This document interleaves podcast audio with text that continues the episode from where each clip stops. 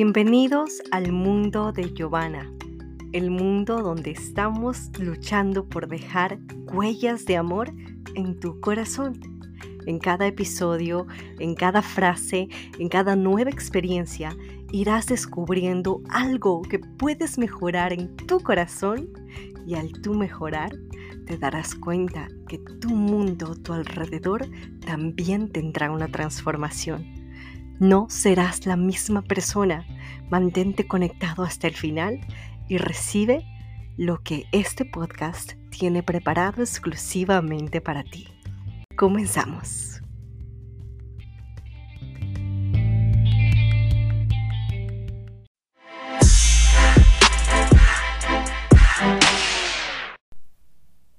Bienvenido, bienvenida a un episodio de este tu podcast Huellas de Amor con Giovanna. Te cuento que apareció a mis manos un libro que se titula La Gran Cruzada del Amor, escrito por Catalina Rives y por José Padilla. Y en este episodio quiero leerte de manera textual lo que dice en uno de esos episodios. Espero que sea de ayuda, de esperanza para tu vida y que con este escrito pues algo te resuene en tu corazoncito y te ayude a mejorar la verdad que habita en tu interior.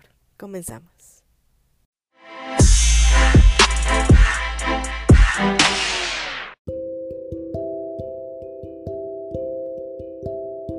Después que el alma ha logrado superar ciertas dificultades predispuestas por mí para el progreso de cada uno de ustedes Piense cada uno en sí mismo, en el tiempo transcurrido desde su conversión, y no olviden que si demoré en manifestar mi gloria, fue porque quería que fuese mucho mayor esa manifestación.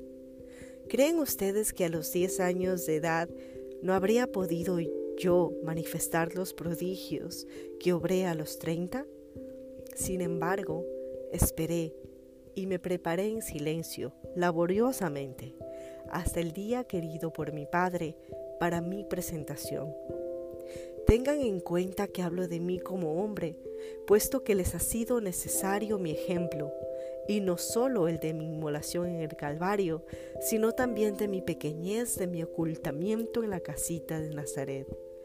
Treinta años me preparé para solo tres años de actividad.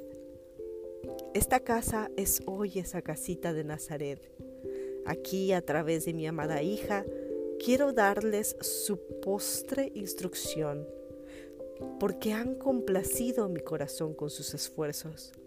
Soy un Dios profundamente agradecido y reconozco los esfuerzos que son hechos para mi mayor gloria, así como contemplo con lástima las gracias que se dejan pasar de lado por no saber recibirlas. Abran los ojos Miren cuán grande es el campo en el que los estoy preparando día a día.